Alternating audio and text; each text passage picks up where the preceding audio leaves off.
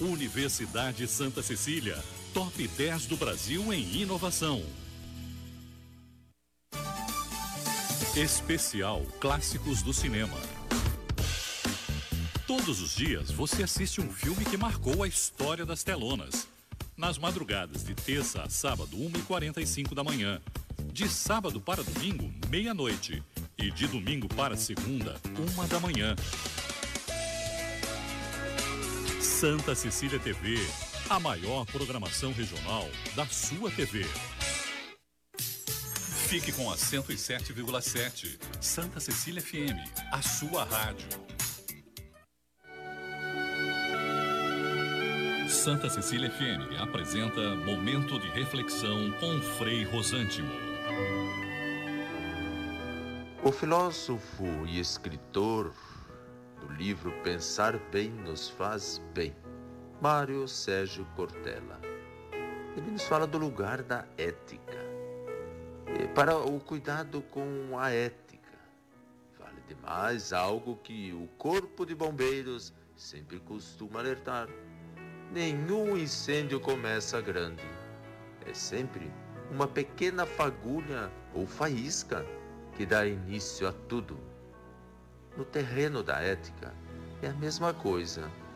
A delinquência do cotidiano, isto é, pequenos atos individuais e aparentemente inofensivos, provocam a devastação.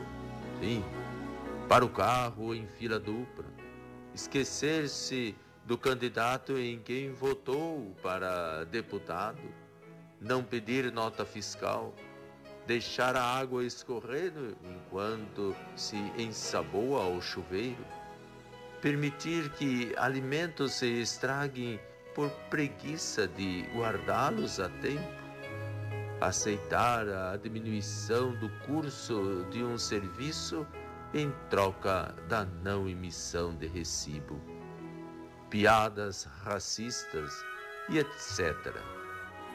É preciso apagar esses focos de incêndio que queimam a nossa decência. Façamos a nossa parte. Isto é ser santo. Fique com Deus, com paz e bem, e o amor também. Santa Cecília FM apresentou Momento de Reflexão com o Frei Rosântimo.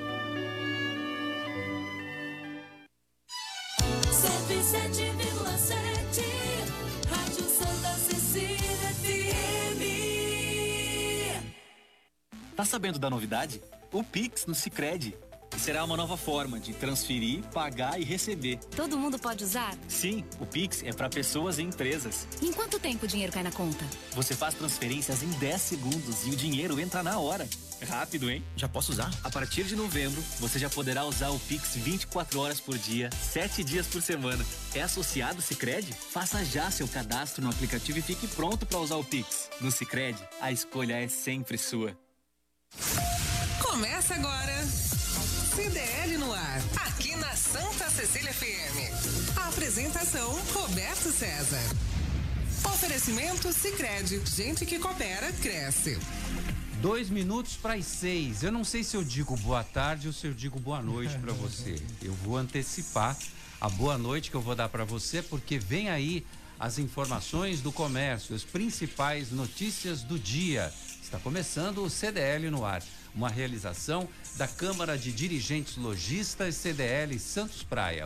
Assista ao nosso programa com imagens ao vivo no Facebook e no YouTube da CDL Santos Praia e nas plataformas digitais. Na live do Santa Portal e pelo WhatsApp da Santa Cecília FM no 99797 1077. A produção é do Felipe Brandão. Boa noite, Felipe. Boa noite, Roberto. Boa noite, Nicolau. Boa noite a todos os ouvintes. É um prazer estar com vocês. Sim. Participação de Nicolau Obeide, empresário, presidente da CDL Santos Praia e da Sociedade Antioquina de Santos.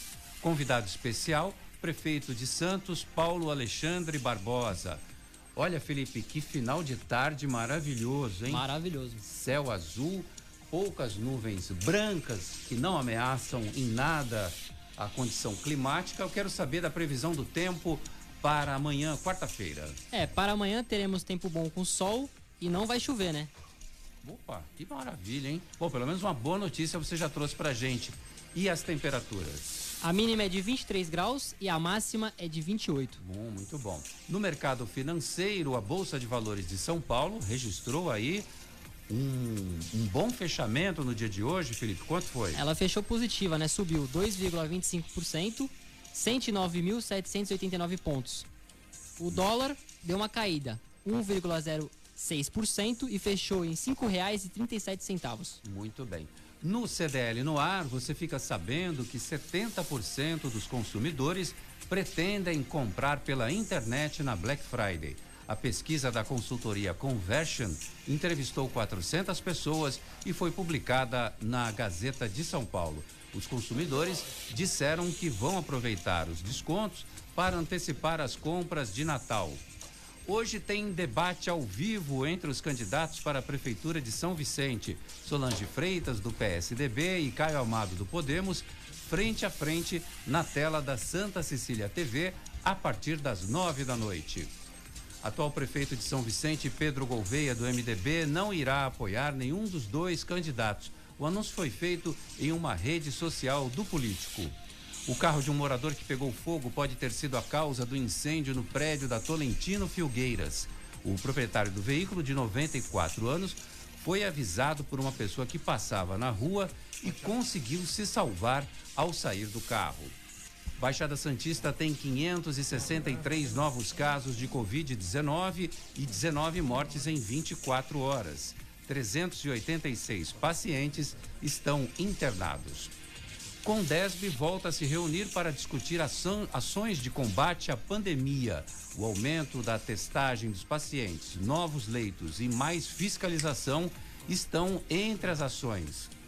Vacinas de Oxford e Coronavac avançam. Resultados dos estudos saem na primeira semana de dezembro. Papai Noel chega hoje ao Miramar Shopping no Gonzaga. Por causa da pandemia do coronavírus, o bom velhinho ficará distante das crianças em uma área reservada. E tem muito mais. Nesta terça-feira, 24 de novembro de 2020, o Jornal CDL está no ar. Você está ouvindo CDL no ar, realização da Câmara de Dirigentes Lojistas, CDL Santos Praia. Nicolau Obeide, boa noite para você. O prefeito Paulo Alexandre Barbosa já está conosco. Ele está dando boa noite, boa noite, prefeito. Boa noite, Felipe. Boa noite, Roberto César. Boa, noite, ouvintes. É um prazer tê-lo aqui.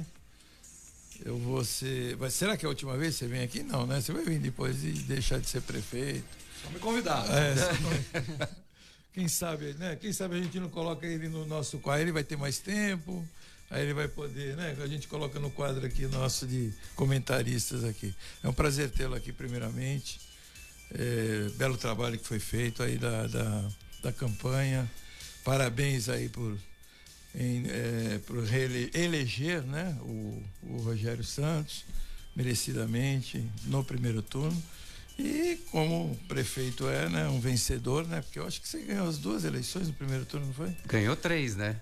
Ganhou as a duas terceira agora e, e fez, ganhou fez essa o- terceira fez agora. o seu sucessor no primeiro turno. Parabéns aí mais uma vez. Boa noite, prefeito. O senhor não foi candidato, mas trabalhou uma barbaridade nessa campanha. Como é que o senhor eh, avalia? Foi uma vitória do Paulo Alexandre também? Não, é, boa tarde aí, os ouvintes aqui do CDL, Roberto, prazer estar aqui com você. Nicolau, é, obrigado pelo convite, pela oportunidade. E eleição sempre é um momento de, de manifestação da vontade popular, né? Decisão da população é soberana. É evidente que da forma como foi construído o processo, onde nós é, prestamos contas do trabalho desses oito anos da população e houve essa aprovação aí ao nome do Rogério já no primeiro turno. Rogério não havia sido candidato, nunca tinha participado de uma eleição, foi uma eleição diferente. O Rogério começou a campanha eleitoral com 1,8% das intenções de voto e teve na campanha a oportunidade de mostrar o trabalho do governo, óbvio com o nosso apoio, mas mostrando o seu trabalho também, mostrando tudo aquilo que foi realizado. e a população reconheceu esse trabalho, né? Então isso, sem dúvida alguma, como nós lideramos esse trabalho nesses últimos oito anos, motivo de muita satisfação, né? de orgulho. A gente sabe o quanto a população santista é politizada, o quanto o santista é crítico, então agradecendo de tudo a confiança do- da população santista, né? De fato de ter sido eleito, reeleito no primeiro turno, ter tido a possibilidade de eleger um sucessor, certamente foi a, a população ao fazer essa escolha avalizou esse trabalho, aprovou e a gente fez um trabalho diante de imensos desafios, diante da maior crise econômica que o Brasil passou, diante da maior crise sanitária, crise de saúde que o mundo atravessou nas últimas eh, décadas. Então, sim, é motivo de muita alegria, mas também de muita responsabilidade para o Rogério, que agora deve dar sequência a esse trabalho com a sua equipe, com o seu time, eh, e sabendo que a população santista cobra, né? Eh, cobra e cobra bastante, É, e é por e isso que nós temos muito, a cidade que nós temos, né? E, e é muito importante. Digo que foi, foram oito anos aí de muito aprendizado, eu aprendi muito, procurei dar o meu melhor e é muito gratificante ter a aprovação, ter o reconhecimento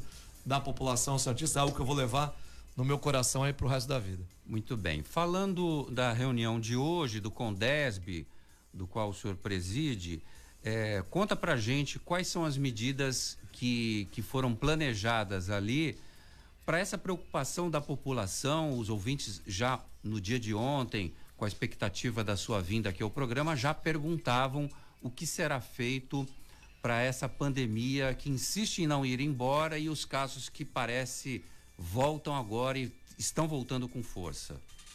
Olha, Roberto, nós eh, nunca deixamos de ter eh, a pandemia, né? A- dentro do Plano São Paulo, nós temos fases da pandemia e essas fases elas são atribuídas, fixadas em função de uma série de fatores numéricos, objetivos, número de casos confirmados, número de internações, número de óbitos. É isso que determina a fase que cada região se encontra. Nós temos a fase vermelha, que é a mais restritiva, depois a laranja, a amarela. Atualmente estamos na fase verde e a última fase é a fase azul.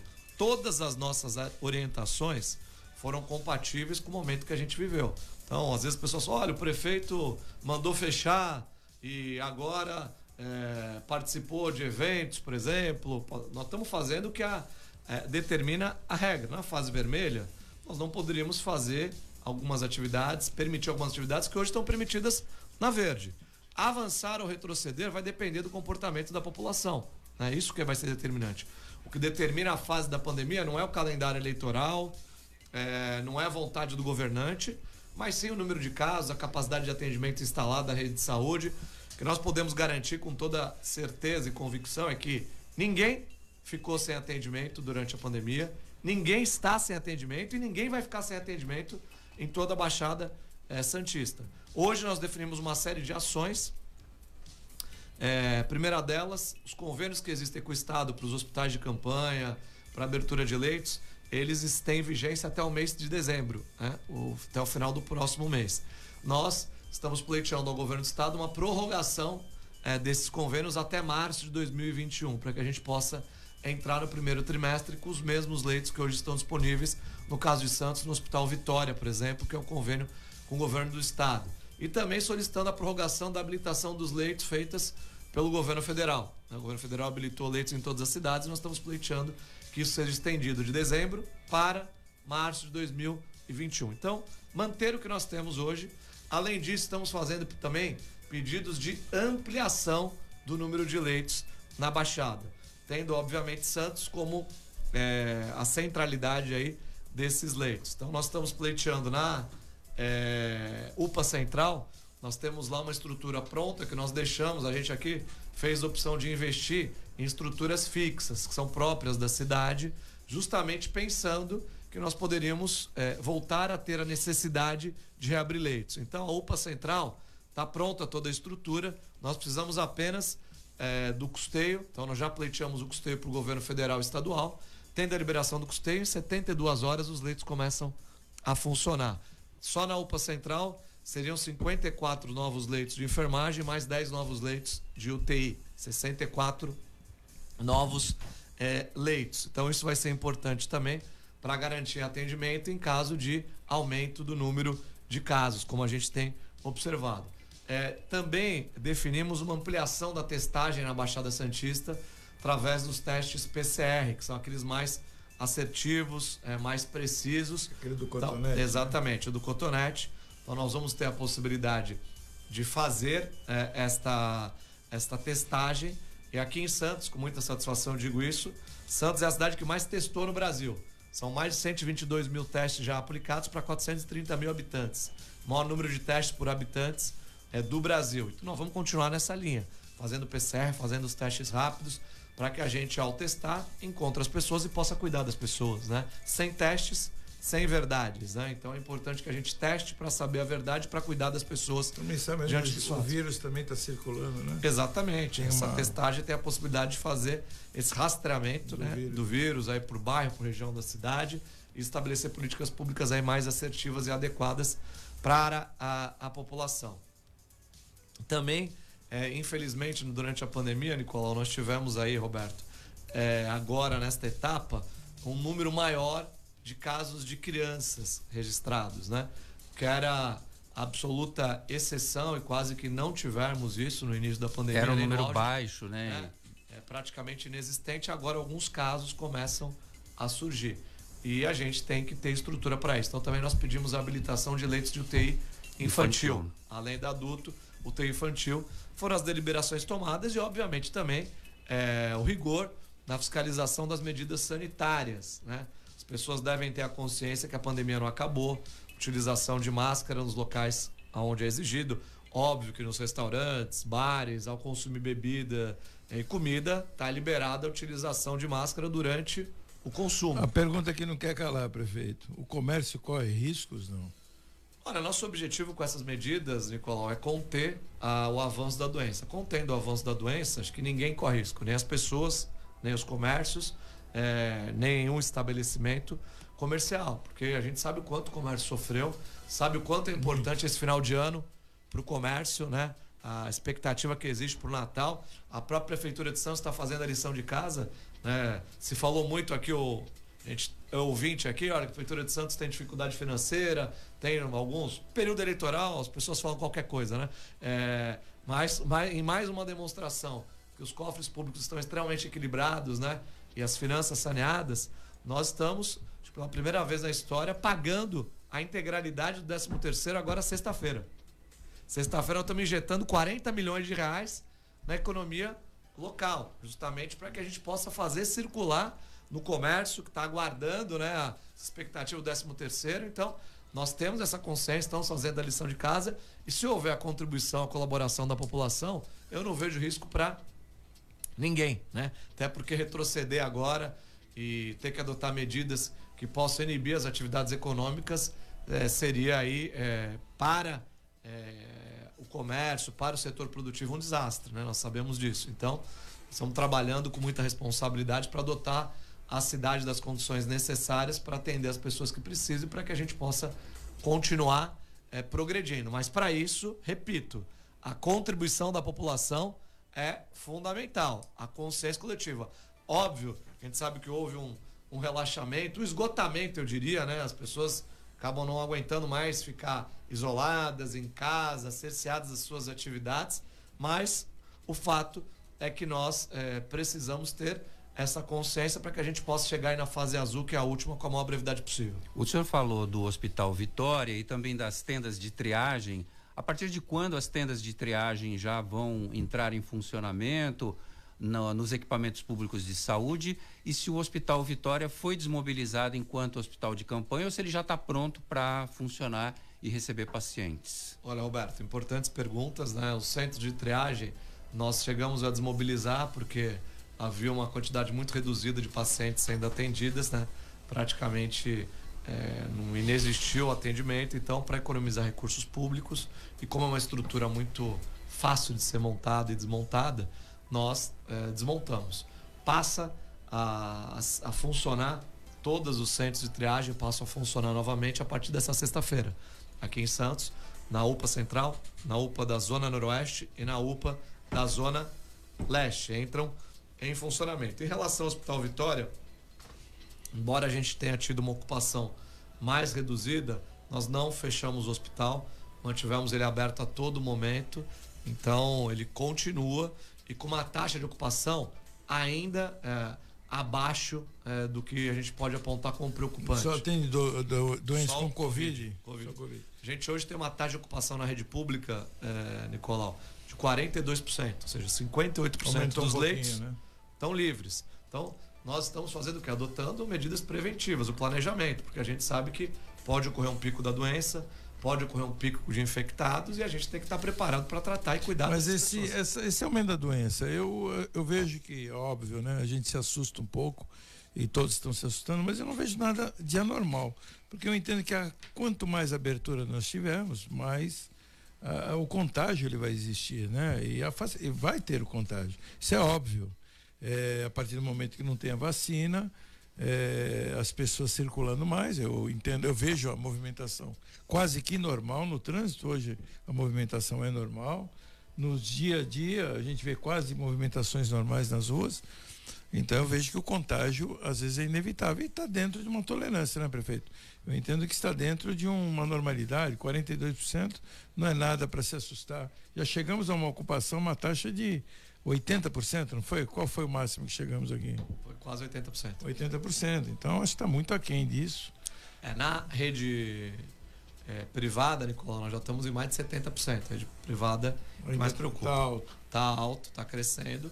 Obviamente que a, a rede privada, em virtude de ter os seus interesses comerciais, ela acaba mobilizando o leito conforme a demanda. Então os leitos existem. Então, você tem lá o paciente né, de cardiologia, oncologia, atende o paciente de oncologia e cardiologia. Se tem o paciente de Covid, atende o Covid. O leito, ele migra e muda com absoluta rapidez. Ele existe. Então, esse número é muito variável. No caso do poder público, nós temos estruturas fixas montadas para atender os pacientes Só com Covid, Covid. que são exclusivos para essa finalidade. É óbvio que com essa flexibilização, com essa maior circulação, a expectativa é, é de um aumento, mas é, é o nosso esforço é para que esse aumento seja controlado. Que vai aumentar? Vai. Mas gradualmente. Agora, é importante que o quê? Que a gente tenha uma compatibilidade entre o aumento do número de casos e das internações decorrentes dos casos confirmados com a capacidade instalada do sistema, para que a gente possa atender as pessoas, né?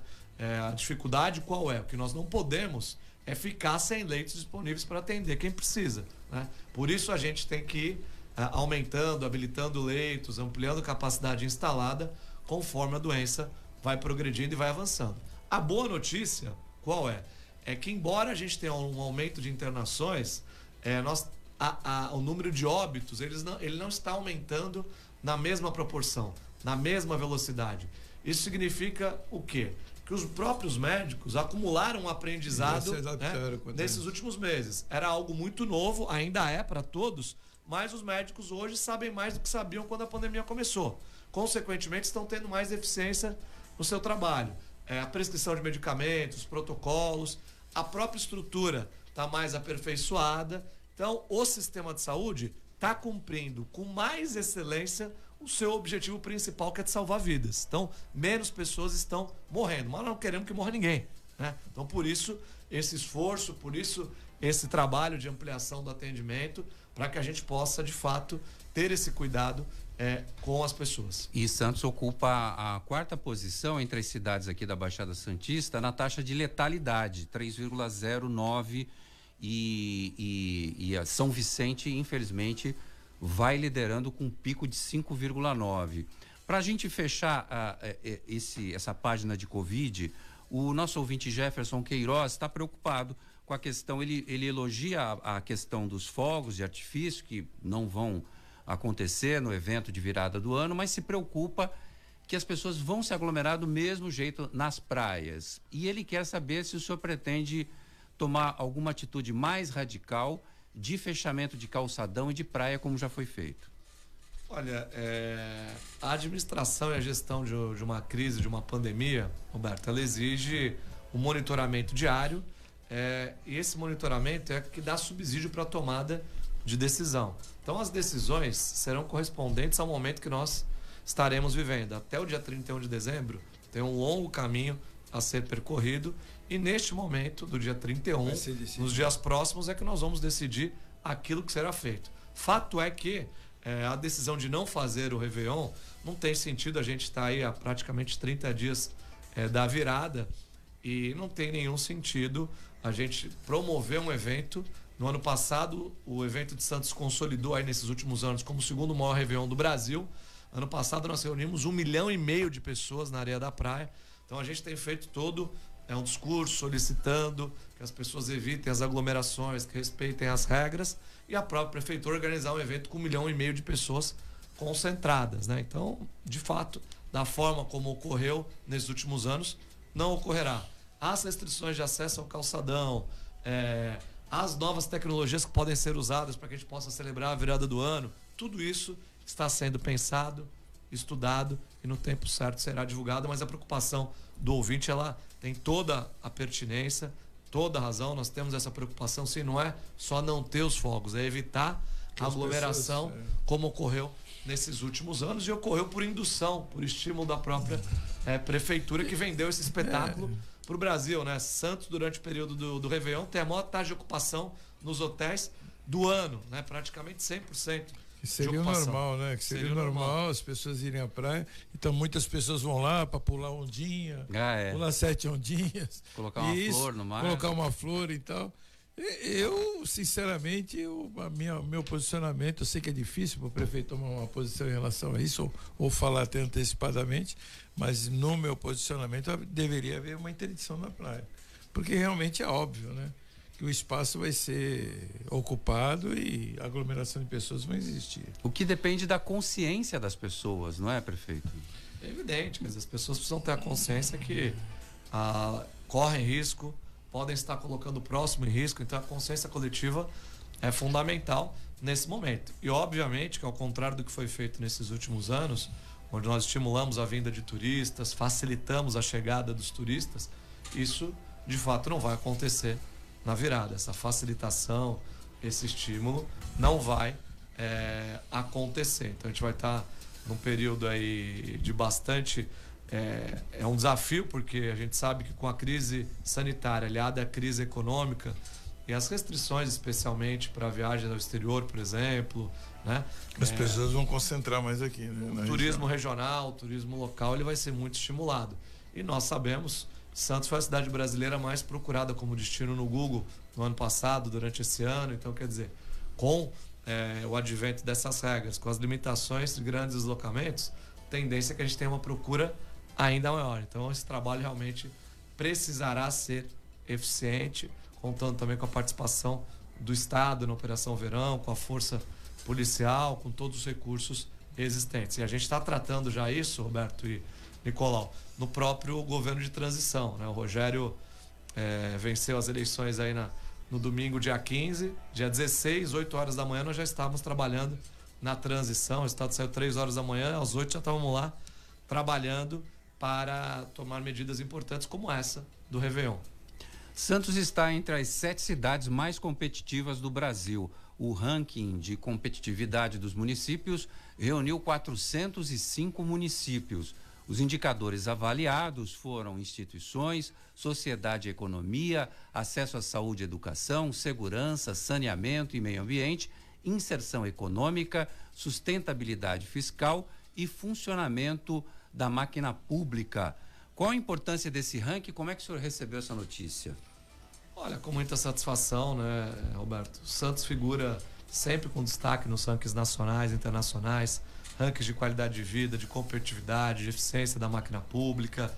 Isso é muito importante, mostra que a cidade está no caminho certo, mostra que as ações que nós desenvolvemos nesses últimos anos consolidaram é, e qualificaram a posição da nossa cidade e certamente aponta o caminho que deve ser seguido nos próximos anos também para que a gente possa fazer mais, fazer melhor, continuar esse importante trabalho. As cidades brasileiras é, e o mundo, na verdade, nesse pós-pandemia, aquelas cidades que estiverem melhor preparadas vão ter uma retomada econômica com mais rapidez, com mais agilidade. Então, essa competitividade, é, essa eficiência, a estrutura do turismo que nós temos aqui com o novo centro de convenções, um dos mais modernos do Brasil, administrado pela maior empresa de eventos do mundo, que escolheu Santos né, para atuar todos esses fatores, junto com as obras de infraestrutura da entrada da cidade, com o VLT que está todo vapor no centro da cidade, nós vamos ter um novo centro eh, de Santos a partir da chegada do VLT ao centro. E as obras já começaram, eu tive a satisfação de, como prefeito, garantir essas obras, conseguir negociar com o Estado, trazer esse recurso, são 300 milhões de investimento no meio de uma pandemia, no meio de uma crise sem precedentes. Começou essa semana, né, as obras? Já começou, na verdade, a intervenção nas vias começou essa semana. Já havia começado ah, no mês passado a demolição dos eh, imóveis que estão sendo desapropriados para passagem do VLT. Agora, nas vias, começou durante essa semana, na segunda-feira, as interdições na Rodrigues Alves, eh, também no Emílio Ribas, Campos Melo, enfim. Intervenções importantes para levar o VLT para o centro, que vai ser o grande fator eh, de impulsionamento de mudança da região central da cidade. As pessoas vão onde tem transporte de qualidade. Em nenhuma região do mundo se revitalizou eh, sem gente, sem as pessoas. Nós precisamos levar a gente para o centro. E o VLT vai ser um grande atrativo nessa direção. Então, acho que esse conjunto de intervenções, de obras que nós conseguimos entregar, eh, obras que estão em andamento, vão, eh, estão preparando a cidade para esse pós-pandemia. Eu poderia dizer que a cidade está pronta para esta retomada econômica, para largar na frente das demais cidades brasileiras e contribuir para que os comerciantes, para que eh, os empresários, os profissionais liberais que eh, sofreram aqui em Santos com essa pandemia possam se recuperar com mais rapidez. Bom, o senhor falou da- das obras da entrada da cidade de Santos. Recentemente a gente teve eh, episódios de chuva e teve alagamento ali naqueles trechos. Recentemente o ministro da Infraestrutura, o Tarcísio de Freitas, esteve participando de uma inauguração no Porto de Santos e o senhor conversou com ele sobre algumas obras que precisam ser executadas ali, parte do governo federal e também tem parte do estado, do governo do estado, e eu queria que o senhor falasse um pouco sobre isso, porque os ouvintes, os munícipes ficam aflitos de achar que ah, fizeram uma obra bacana na entrada da cidade, mas não resolveu ainda o, o- a questão dos alagamentos. Olha, Roberto, muito pertinente e importante a sua eh, pergunta. O projeto da nova entrada da cidade é a maior obra eh, já realizada na história de Santos. Essa obra ela tem intervenções de drenagem, macrodrenagem, microdrenagem e de mobilidade. As obras de mobilidade, os quatro novos viadutos e as duas pontes e a nova avenida, que é a maior e mais bela da Zona Noroeste, foram entregues. Nós entregamos quatro viadutos, nós entregamos duas pontes, nós entregamos a, a principal avenida da Zona Noroeste. Além disso, nós fizemos 7 quilômetros de drenagem. Uma obra que a população não vê e que os governantes não gostam de investir como prioridade. É uma obra que não aparece, feita abaixo da camada do asfalto. Nós trocamos uma tubulação, Roberto, que era de 80 anos, né? que nunca havia sido trocada, melhorada, reformada Estava assoreada, inclusive. né? assoreada, entupida, né? É, e foi toda ela trocada. Então, a prefeitura, como a gente concebeu esse projeto desde o início? União, Estado e município, cada um com uma responsabilidade. Rapidamente, o que para explicar para o ouvinte. Dentro da cidade, do território urbano, intervenção, responsabilidade do município.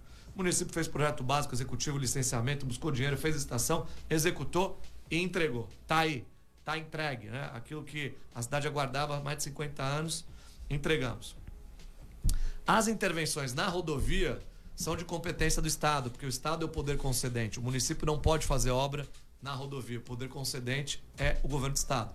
O governo do Estado fez uma parte das suas obras, mas ainda falta fazer a estação elevatória ali no estacionamento do Açaí e falta também o piscinão. Projetos estão prontos, aprovados, licenciados. Agora é executar. O Estado assumiu esse compromisso de fazer. E tem prazo? O prazo de, de quando iniciar são 24 meses eh, de obra. O Estado está finalizando ali as intervenções da etapa 1, que visam ali concluir aquela, aquele arremate ali no, onde é o peixe. O peixe vai ser todo ele iluminado, conforme a gente exigiu no projeto, na É, tem chegada tem da gente que já estava cobrando a iluminação do peixe. Será iluminado, tranquilizar os ouvintes aqui. Nós incluímos, exigimos isso eh, do Estado no projeto que foi aprovado pela Prefeitura. Eh, então, essa primeira fase, terminando o compromisso do Estado, é iniciar a segunda fase, que contempla essas intervenções. Contempla um ramo eh, da ponte que nós já construímos, conectando com a rodovia, e contempla também a estação elevatória e o piscinão, ali no estacionamento do Açaí. Então, essa é a parte do Estado, que eu diria que está mais adiantada, né? As tratativas estão feitas agora. E esse piscinão absorveria essa quantidade de água de chuva. Exatamente. E O piscinão ele funciona para retenção dessa água de chuva. Ali é o ponto mais crítico de alagamento, o entroncamento da Martins Fontes com a Nossa Senhora é, de Fátima. Então o piscinão faria a retenção e a estação elevatória faz, faria, é, fará né, o bombeamento da água Devolução. para o rio Lenheiros, né, passando por baixo da linha férrea ali, tá? Aquele muro da rodovia.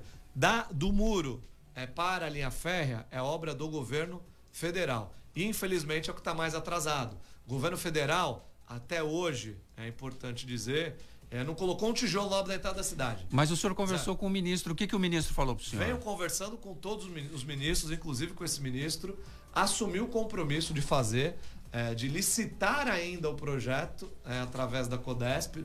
Não há projeto executivo pronto, então depois do projeto executivo são necessários todos os licenciamentos, é, depois tem que licitar a obra. é. tem um longo caminho pela frente. A gente espera o comprometimento. É um absurdo que eu cobrei o ministro é que todas as intervenções que estão estimadas pelo governo federal, elas têm o valor aí estimado em torno de 250 milhões de reais. E o ministro veio aqui naquele dia, né, é, assinar dois contratos de arrendamento no Porto de Santos, duas áreas que foram arrendadas através de leilão. E só nessas duas áreas, Roberto Nicolau, o governo federal botou no bolso 505 milhões de reais. Mais de meio bilhão de reais em apenas duas áreas. E a parte do governo federal na entrada da cidade custa metade disso que eu falei, ministro. É inadmissível que o Porto de Santos, que a cidade de Santos, que gera riqueza para o Brasil, esse dinheiro vai para o caixa da União e não volta. Quer dizer, é muita conversa, é muita promessa, é muito compromisso e nenhuma obra. né? O fato é que não tem obra. Nós precisamos ver tijolo. É, tijolo em cima de tijolo, concreto, ferro. O governo federal tem essa obrigação com a cidade. É o que eu tenho defendido. O Estado, né? Porque, olha, eu aqui não poupo Estado, com, o diálogo aqui é republicano. O Estado fez a sua primeira parte, está concluindo um investimento de quase 300 milhões.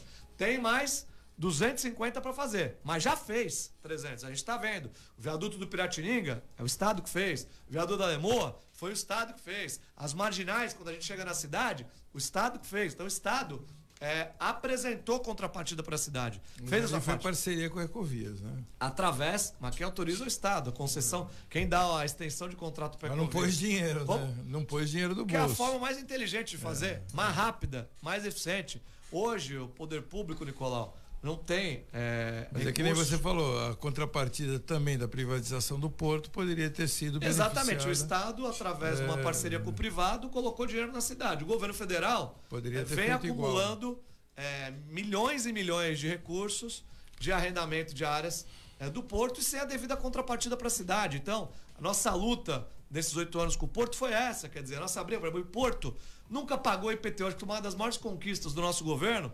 Como é que pode? Você é comerciante, você tem lá o teu comércio, você paga o IPTU, né? Todas as atividades econômicas da cidade pagam IPTU. Por que, que os terminais portuários não pagavam IPTU?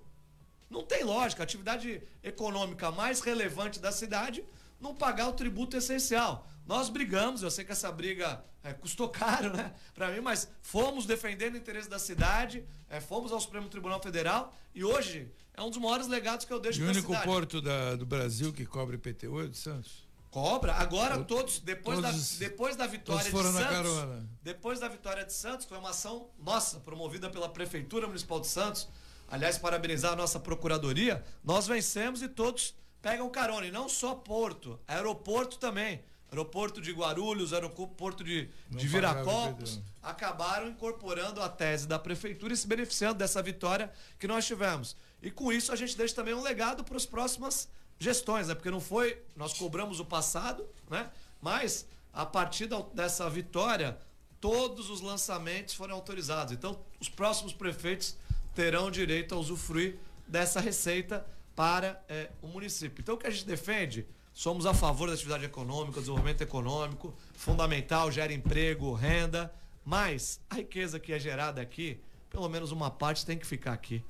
Tem que ser revertida para a cidade. Principalmente né? o porto. Né? É, o porto gera muita riqueza e essa riqueza precisa ser compartilhada com o Santista que vive em toda a cidade, especialmente aquele que vive na zona noroeste, nos morros, nas regiões mais vulneráveis socialmente. Daqui a pouco a gente vai falar sobre aquele conjunto de obras que foram realizadas. A gente volta com esse tema. Daqui a pouco, depois do intervalo comercial, vou falar da Top Games, porque na Top Games você encontra os melhores brinquedos, toda a linha de celulares da Xiaomi, além dos melhores videogames. A Top Games fica no Boulevard Otton Feliciano e Shopping Parque Balneário no Gonzaga, em Santos.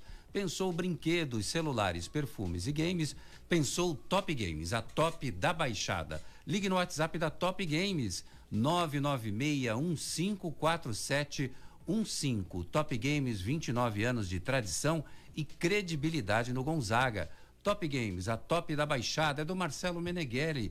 Manda mensagem para ele no WhatsApp 996154715. Marcelo Meneghelli mandando um abraço pro prefeito Paulo Alexandre Barbosa, que está aqui conosco O único hoje. defeito dele é que ele é palmeirense. E trouxe pro verde. Grande, Marcelo, dá um abraço pra ele. Eu encontrei ele no balneário lá cortando o cabelo. É, a gente volta já. Jornal CDL no ar. Uma realização da Câmara de Dirigentes Lojistas. CDL Santos Praia. Essa música é dedicada a você. A você que está perdendo de ganhar 5 mil reais toda semana. Guardando dinheiro debaixo do colchão. Quero vê-lo poupar,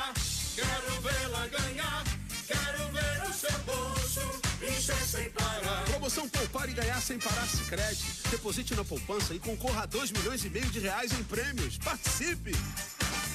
Saiba mais em poupareganharsemparar.com.br.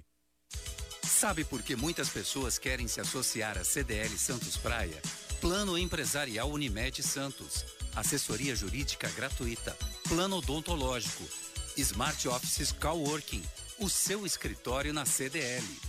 Salas para cursos e salão para eventos. Cartão exclusivo com descontos de 10 a 50% em cinemas, academias, lojas, escolas, faculdades e restaurantes. Seja você também um associado CDL Santos Praia. Aqui você ganha muito mais. Slex.com Sempre trazendo as novidades em eletrônicos e informática. Se o seu celular ou tablet quebrou, a Slex conserta para você.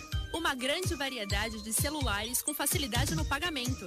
Tudo em games, acessórios e periféricos de informática. Slex.com, Avenida Ana Costa, 530, Loja 9, Gonzaga, Santos. Telefone 3284 2223 ou no WhatsApp 981 40 55 95. Slex.com. Você está ouvindo CDL no ar. Uma realização da Câmara de Dirigentes Lojistas. CDL Santos Praia. Estamos de volta entrevistando o prefeito de Santos, Paulo Alexandre Barbosa. Nova Ponta da Praia, nova entrada de Santos, escolas, UPAs, Ambesp, Parque Tecnológico. Esse conjunto de obras foram bem recebidos pela maioria da população. Outros investimentos virão, prefeito? Olha, com certeza. Eu digo que nós temos aí pouco mais de 30 dias para terminar o governo, mas temos muitas coisas ainda para entregar. Eu vou ter a felicidade de concluir o governo do jeito que eu mais gosto, que é entregando. Né? Nós vamos entregar ainda nesses próximos dias, né? 30 e poucos dias, três novas escolas, né? Escolas, uma escola no Morro da Penha nova, uma escola no Caruara, na área continental, e uma que vai ser a maior e melhor escola da Zona Noroeste, mais moderna, que também será entregue. Valderi, lá no bairro do Bom Retiro. Então, três escolas. Temos dois novos equipamentos de saúde que serão entregues. É, a companhia da Polícia Militar na Ponta da Praia, a primeira companhia da Polícia Militar será entregue na Ponta da Praia. E a base da Polícia Militar, da CT, é, ali também na entrada da cidade. São obras que nós vamos entregar. Sem falar na área da cultura, que nós vamos devolver à cidade, depois de muitos e muitos anos, o Teatro Rosinha Mastrangelo, né, que ficou fechado né, durante muito tempo. E nós conseguimos, através de uma parceria com a iniciativa privada, fazer uma ampla e completa reforma, equipar o teatro, som, luz, enfim. E vamos entregar também até o final do ano. São todas as Esse é embaixo do Teatro Municipal? isso, exatamente. Será é, entregue. Obviamente, os desafios também de enfrentamento da pandemia, nós estamos também é, aí disponibilizando para as pessoas em situação de maior vulnerabilidade mais recursos aí de bol- da Bolsa Alimentação. Vamos pagar agora no mês de dezembro o equivalente a quatro meses acumulados. É, a gente sabe o final de ano foi um ano difícil, esse final de ano é mais difícil ainda para todos, então decidimos Esse aí. ano foi um ano muito fazer- difícil. Nossa. Então é importante agora dar essa, essa parcela de contribuição. E muitos projetos, Roberto, que estão prontos em andamento, né? Então os grandes projetos continuam. A cidade eh, fez a opção desse governo de continuidade, de sequência. Eleitor Santista, na sua maioria absoluta, no primeiro turno, já tomou essa decisão. E o que a população quer é essa sequência, e terá, né? Eh, nós vamos deixar Bom, projetos prontos como o VLT, que eu acabei de citar, obras em andamento, o novo quebra-mar, que nós temos o projeto pronto, recurso garantido. Estamos aí avançando nas questões jurídicas para garantir a execução eh, desse importante projeto. Temos aí recursos garantidos para a reforma do novo mercado municipal, mais de 10 milhões que foram viabilizados. Vamos ter um Esse é novo- um assunto que me interessa. Vamos ter um prefeito. novo Esse é um assunto- mercado municipal, revitalização ali do centro, VLT, Nicolau. Nós vamos ter uma estação na porta do mercado municipal. Esse eu já sabia. Além dessa estação, nós vamos ter a revitalização nos mesmos Do moldes que nós entorno. fizemos à ponta da praia. Nós vamos ter o entorno e o mercado. Né? Mercado novo, mercado criativo, que vai ser extremamente importante para levar a gente para a região central. Hoje nós temos um grupo de empresários, né, já, já manifestei isso para o prefeito, até para o Rogério, é, interessados em, de- principalmente na linha de, de, de gourmet, né? De participar do mercado municipal. Eu acho muito interessante, isso eu tenho, até já conversei com o Rogério sobre isso. Eu acho que nós tínhamos que ir para esse lado, mas o entorno tem que ser. Agora o prefeito, no, o prefeito ou o Rogério, né, que no caso vai dar a continuidade, é, os equipamentos da cidade, você não acha que a privatização, a terceirização tem dado certo e é isso que tem que dar continuidade? Como, por exemplo, o Coliseu, que infelizmente está né, tá numa situação também de nova reforma, precisando ser reformado. Quanto de dinheiro já foi colocado dentro do Coliseu? Como o Teatro Guarani também sofre dos mesmos problemas. Você não acha que esses equipamentos eles deveriam ser também dados à iniciativa privada? Olha, é um, é um caminho importante. Nós mostramos para o Santista, para a cidade, que isso é possível de ser feito. Nós fizemos a maior concessão da história da cidade. Cede- Concedemos o centro de convenção, a gestão do centro de convenções. Você sabe quanto esse tema foi debatido. Eu ouvi muito nos seus programas lá que o centro de convenções não tinha viabilidade, que o centro de convenções era deficitário, que a prefeitura ia tomar prejuízo, estava pegando prejuízo da iniciativa privada para incorporar eh, prejuízo, que a, a prefeitura não tinha o terreno, que a prefeitura, enfim, era tanta, era tanto obstáculo, mas eu gosto de desafio, viu? Adoro isso. Fico mais contente quando isso acontece. Não, mas em parte, É, em parte é verdade. A prefeitura não consegue gerir ou, ou gerenciar um, um centro de convenções. Tem que ser dada iniciativa privada, Mas como, pro- mas como o- aconteceu. Mas né? o projeto desde o início previa isso. O que foi colocado sim. era que o centro de convenções era deficitário. Foi uma mentira. Né? Mentira, porque a prefeitura eh, viabilizou o centro de convenções eh, sem, estava na mão da sem um família centavo Mendes. de dinheiro público. A obra foi feita, Ah, é do município e nós na concessão ganhamos dinheiro. O próximo prefeito, quando assumir, vai ter lá, vai ter lá né? outorga é, bonitinha de 5 milhões de reais colocado lá, no bolso 7 milhões e meio, aliás, era 5 que nós queríamos, pagou 50% a mais, tá lá o dinheiro guardado pro prefeito gastar à vontade, vai ser sócio da empresa, 5% do faturamento durante os 24 anos serão revertidos para a cidade, uma receita que não existia, um equipamento que não existia, e quando devolver daqui a 24 anos, vai devolver é, como está hoje, porque tem o fator de depreciação. Na concessão, você tem que lá todo mês guardar um pedaço do faturamento para investir na modernização do equipamento, porque ele precisa ser devolvido para a cidade do jeito que a cidade está entregando para quem ganhou a concessão. E nada mais, nada menos, Nicolau, do que maior. Dizer, olha, o centro de convenções dá prejuízo, ninguém vai explorar isso, não tem interesse. né? Quantas e quantas entrevistas eu dei lá e ouvi isso lá no seu programa. Né? O Roberto testemunha disso, né? No meu programa, Quantas? Não, não.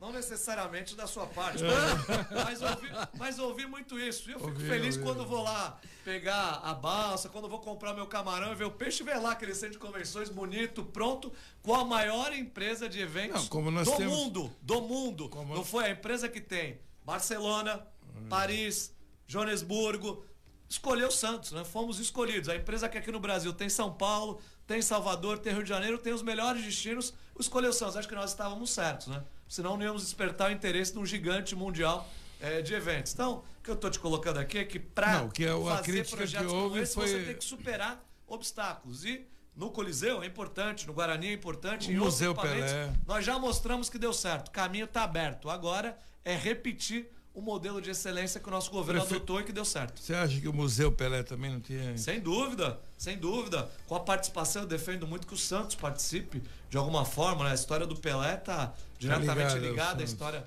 do Santos. Santos participando disso. Infelizmente, nós tínhamos tratativas com o ex-presidente, mas com esse embrólio político que houve no Santos, as coisas acabaram não avançando.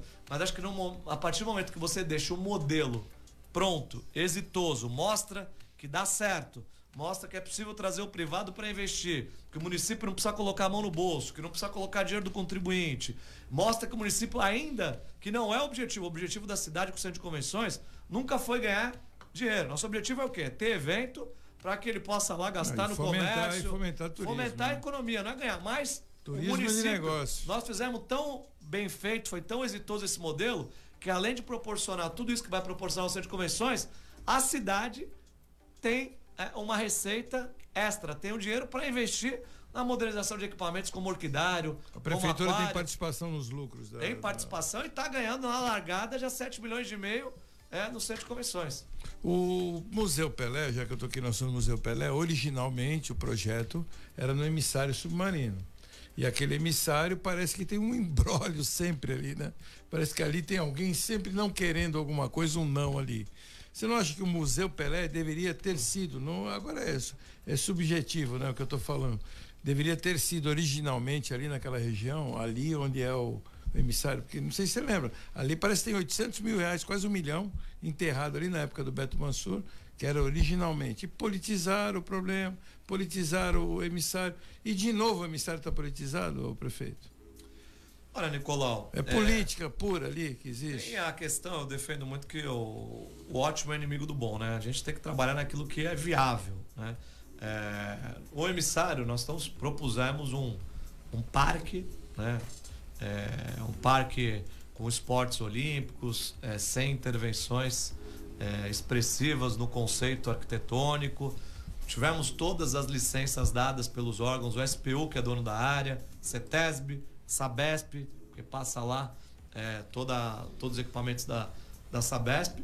E tivemos, estamos discutindo na justiça, uma intervenção que eu julgo muito simples para o parque. Imagina só pensar no museu. Ia ser mais uma proposta que ia ficar no papel de tantas outras que foram apresentadas e não foram entregues. Então, nós optamos por executar, por fazer. Eu tive a oportunidade também de entregar o Museu Pelé durante o nosso governo, né? Assumimos em 2013, tínhamos a Copa do Mundo em 2014, tínhamos o desafio de colocar o museu de pé em pouco tempo, fizemos isso. Esse equipamento foi é, entregue com as condições. Agora, quanto mais ali, a gente sabe que é, o caminho para o desenvolvimento do centro passa também por uma, um melhor aproveitamento dos armazéns 1 a 8 no Valongo. Então, quando isso for feito, e eu tenho certeza que o Rogério daí tem todas as condições para fazer, até mesmo tra tra tratei isso com o ministro Tarcísio, já nessa primeira reunião, levei o Rogério, inclusive, já para fazer essa transição. E a intenção é do terminal de passageiros que hoje está lá é, no canal 5, né, no canal 4, É meio distante. é, vir para a região central. Com isso, é mais um atrativo, mais é, um investimento para o centro. Isso vai potencializar também o Museu Pelé. Então, acho que esse conjunto, para a gente ava- alavancar o centro, são necessários vários investimentos. É um conjunto de fatores. Mas o mais importante, nós já largamos, que eu julgo que seja o VLT. Né? Porque para as pessoas chegarem no Museu Pelé, eventualmente num valongo revitalizado, eh, num terminal de passageiros, precisa ter transporte de qualidade. E o VLT vai parar, por exemplo, na Rua São Bento. Tem uma estação São Bento, que certamente vai ser estação Museu Pelé. A duas quadras do Museu Pelé. As pessoas vão pegar no VLT e vão a pé. Né? Desembarcou, vai a pé para o museu, vai a pé para o armazém A8 do Valongo, vai a pé para o terminal de passageiros. Então, tudo isso foi planejado, foi pensado e com essa estruturação que foi feita, eu digo que nós fizemos a nova entrada da cidade, fizemos a nova ponta da praia. O desafio do próximo prefeito é colocar de pé todos os projetos que estão colocados no novo Centro Velho, que nós já começamos. Rodoviária nova está aí, Tá entregue uma nova rodoviária, é, tá entregue. Ficou é, bonita a rodoviária. Tá entregue esse início de obra do VLT. Nós vamos entregar em janeiro, fica pronto. É o novo, por onde a cidade começou, o Outeiro de Santa Catarina, o novo Outeiro, é a Casa do Trem Velho, completamente restaurados, revitalizados. A obra está em fase final. Não vamos entregar até o final do nosso governo, mas vamos deixar aí pronto para o próximo prefeito entregar logo no aniversário eh, da cidade. Uma série de investimentos né, na região central que precisa dessa atenção do poder público. Bom, o senhor falou da empresa de eventos, a GL Events, é 40 anos, é uma empresa europeia, é, que tem, detém expertise global, mundial, no ramo de eventos. Então, realmente, o equipamento foi, foi entregue a uma, Uma empresa, empresa de boa, né? qualidade. Falando em botar em pé, como é que ficou o, nova, o novo quebra-mar, prefeito? Ora, Roberto, Novo Quebra-Mar, nós temos o projeto pronto. Né? O projeto foi elaborado pelos arquitetos da prefeitura, o arquiteto Glaucus, Veridiana, o Júlio Eduardo, secretário, trabalhou muito nisso. É, o projeto foi aprovado em todas as esferas é, que são necessárias. Então, SPU, que é a Secretaria de Patrimônio de União- da União, órgão do governo federal, tivemos aprovação na SPU. Tivemos aprovação na CETESB, órgão ambiental, se, se tratando do emissário. Tivemos aprovação da SABESP em relação ao projeto. Enfim, cumprimos todas as formalidades. Conseguimos viabilizar o dinheiro para executar a obra da iniciativa privada, obra rápida eh, de ser feita. Não só a obra, mas garantimos também a compra dos equipamentos, porque a nossa ideia lá Se não fosse embargada, já estaria pronta. já estaria pronta, já estaria funcionando nesse verão completamente entregue. E com cinco esportes olímpicos. Seria o único parque do mundo ao ar livre, é, com cinco modalidades olímpicas, né? Seria um ganho também para a cidade, tendo em vista que a, as Olimpíadas foram adiadas agora para 2021, né?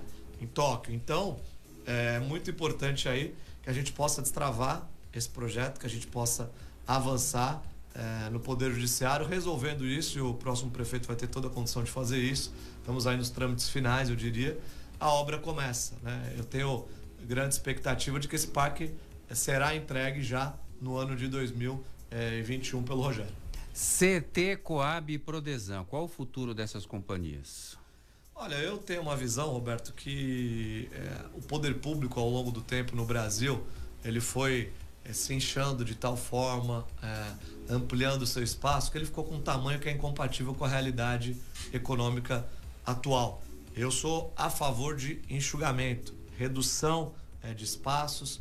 Eu fui o único prefeito nos últimos 30 anos na cidade que não criou nenhum cargo. Ao contrário, só cortei, só cortamos, cortamos. Prodesan, por exemplo, nós cortamos metade eh, dos assessores existentes. Né? Secretaria não criei nenhuma, nenhum símbolo, nem C1, nem C2, nem C3, nem CS, nada na estrutura da prefeitura. Lei 650, que é a contratação emergencial, sem concurso. Corporação também, né? você cortou, né? Acabei com a incorporação. É, lei 650, que é a contratação que o prefeito pode escolher quem contrata. Quando eu assumi a prefeitura, Nicolau, Roberto, nós tínhamos 1.250 pessoas, repetindo, 1.250 pessoas contratadas nessa modalidade emergencial, sem concurso público. Pela contratação 650. direta à Lei 650, é, criada no governo do PT. Então, o que, que nós fizemos? Pouco a pouco, responsabilidade, hoje eu tenho a, a satisfação de dizer que nós vamos entregar a cidade para o Rogério no dia 1 de janeiro com zero contratações por Lei 650. Zero. Sem nenhuma. Ingresso no serviço público tem que ser é, da forma é, original, pela porta da frente, que é concurso. Tem que entrar, seleciona os melhores, os mais capacitados e é, se insere na máquina administrativa. Cargos de confiança também diminuir, não? Todos os cargos, não criamos nada. Eu fui o único prefeito que não, não Não, mandei mas uma. existe uma tendência de enxugamento. De enxugamento, nós enxugamos. Estou dizendo, na Prodesan reduzimos pela metade.